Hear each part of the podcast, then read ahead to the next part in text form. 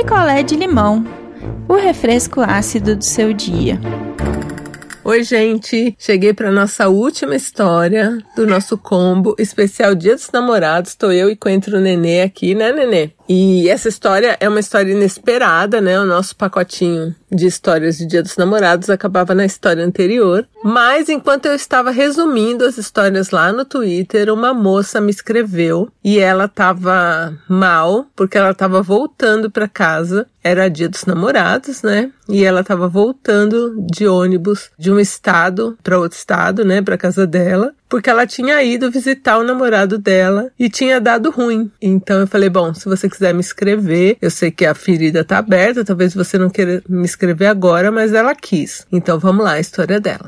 A história da Natália e do Sérgio. A Natália e o Sérgio, eles conheceram há dois anos. E eles moravam na mesma cidade. Eles moravam na cidade dela, no estado dela, né, no Rio de Janeiro. E trabalhavam no Rio. E o Sérgio foi transferido para Minas Gerais, para Belo, Belo Horizonte. Então, aí o namoro, que tinha começado no Rio de Janeiro, ficou um pouco mais complicado. Porque agora, ou ela viajava para lá de final de semana, ou ele ia para o Rio de Janeiro. E não dava para ir sempre então eles se viam dois finais de semana por mês, um sim, um não. Então ele ia um pro Rio e ela ia um para Minas. E se falavam todo dia, né? Faziam FaceTime e tudo certo. Assim, o namoro, ela falou que não tinha nada de errado, assim, tudo muito bom, tudo muito certo. Aí chegou carnaval. Carnaval eles passaram juntos, né? Passaram juntos no Rio de Janeiro. Também deu tudo certo. E logo depois, quando eles iam se encontrar novamente, rolou o lance do coronavírus. Então todo mundo entrou em quarentena. E janeiro e fevereiro,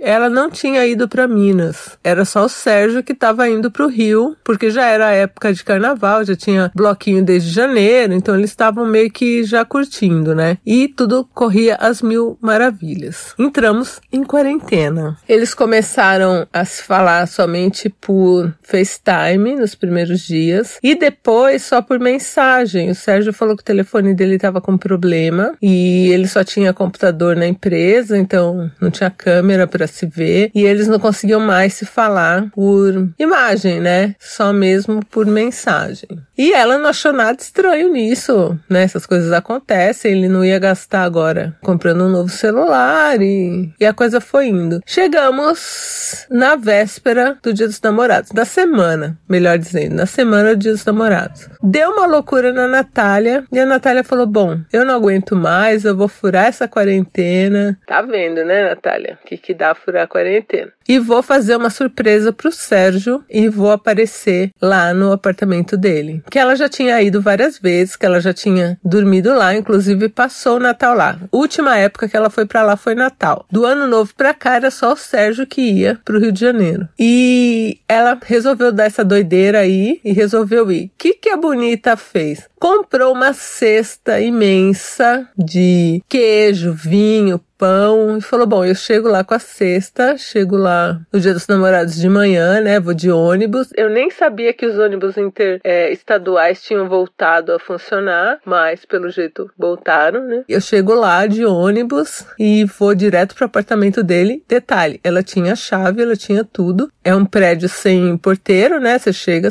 com a chave, você entra. E foi o que ela fez. Chegou com aquela cesta horrível para carregar. Então, quer dizer, pegou ônibus, pegou Uber coronavírus na sexta, né? Levando coronavírus na sexta. Chegou lá, botou bem a chavinha na porta, rodou e entrou. A hora que Natália entrou, era cedo ainda, né? Quem tava no sofá, assim, abraçadinho, vendo TV, todo fofinho, com uma mina?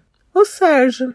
Assim, na hora ela. Sabe quando fica desacreditada? Com a cesta na mão, a cesta pesada, ela pôs a cesta no chão e perguntou: o que, que é isso, né? O que, que tá acontecendo? Já brava, né? E aí a moça levantou, dando risada. O Sérgio falou: O que, que você tá fazendo aqui, Natália? Você devia ter me avisado. E ela lá gritando. Ele falou pra ela: Natália, não dá pra gente conversar agora, vai embora que depois eu te ligo. Quer dizer, ele sabia que ela tava vindo do Rio de Janeiro, não é assim, vai embora, vai para onde? E aí ela continuou falando, continuou brigando. Aí a moça virou pra ela e falou: Escuta, eu moro aqui desde janeiro. Você tá sabendo agora, mas eu moro aqui desde janeiro. E rindo. E aí a Natália tentou ir pra cima dela. Errada, né? A Natália tinha que ir pra cima dele. E ele defendeu a moça, o Sérgio defendeu a moça e expulsou a Natália do apartamento. E detalhe, expulsou a Natália, fechou a porta e a cesta, que ela pagou 380 reais, ficou dentro do apartamento. Tipo, ele expulsou ela e ainda ficou com queijo, com vinho, com pão.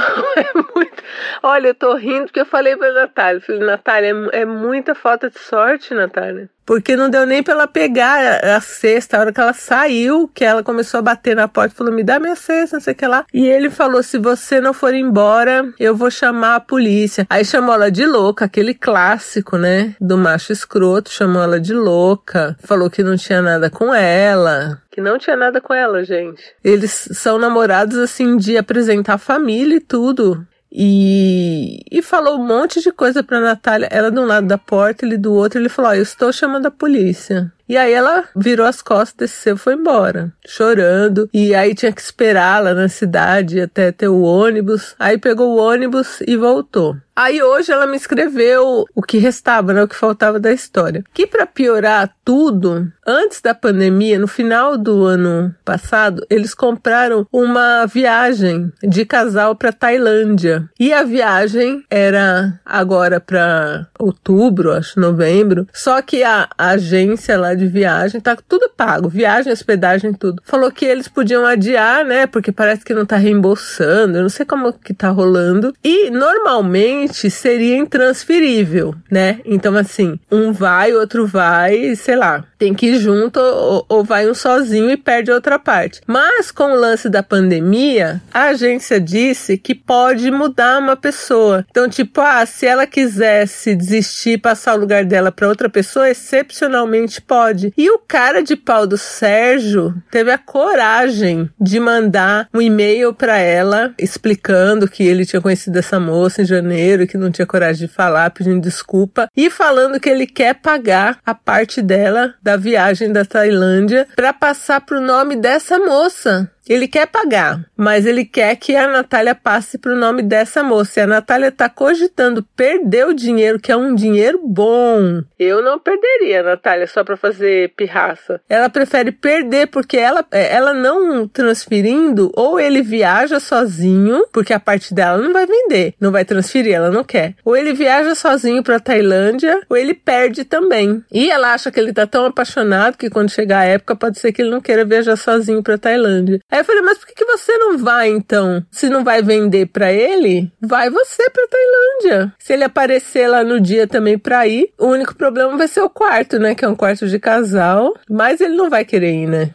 Então aí ela quis contar a história agora porque ela recebeu essa mensagem dele pedindo, né, esse e-mail dele pedindo para vender para ele a parte dela, que a agência aceita essa transferência para ele poder ir bonitinho viajar com a moça e ela não quer. Então ela gostaria de saber de vocês, primeiro que Natália, já te adianto que a galera vai pesar na sua orelha por você ter furado a quarentena para ter ido lá ver o seu amor, né? Então essa parte todo mundo já sabe que tá errado, todo mundo recrimina mesmo, então é isso mesmo. Agora, o Sérgio foi um canalha, obviamente, né? E não tem nem o que dizer. E eu não sei, tô em dúvida. Uma parte, assim, por mim eu venderia, pediria até mais caro, já que ele quer pagar, e ficaria com o dinheiro, ou eu iria sozinha ferraria ele, ele que perderia o dinheiro, porque não acho que ele vá sozinho. Mas ela não quer fazer nenhuma coisa nem outra. Ela quer ela perder o dinheiro e ou ele vai sozinho, ou também ele perde o dinheiro, mas ela não quer ir, não quer viajar, não quer vender. Também é tudo recente, né? Então pode ser que ela esfrie a cabeça e, e, mude de ideia e resolva aceitar o dinheiro dele e vender a parte dela do combo Tailândia. Mas, né, dos males, ó, furou a quarentena, agora tem 14 dias aí pela frente, né, Natália, para você ver se você não se contaminou com o coronavírus, ainda bem que você mora sozinha e não vai contaminar outras pessoas, né, Natália? Tem mais 14 dias aí para você ver o que vai acontecer, porque ela chegou a, a dar uma unhada na menina lá, então se a menina tá com coronavírus, você pegou, porque, né, quando unha, você grita, né? rola uma baba. E você pode ter passado para ela, pode ter passado para você, enfim, são 14 dias aí antes da gente saber os próximos passos. Mas eu não sei, eu acho que eu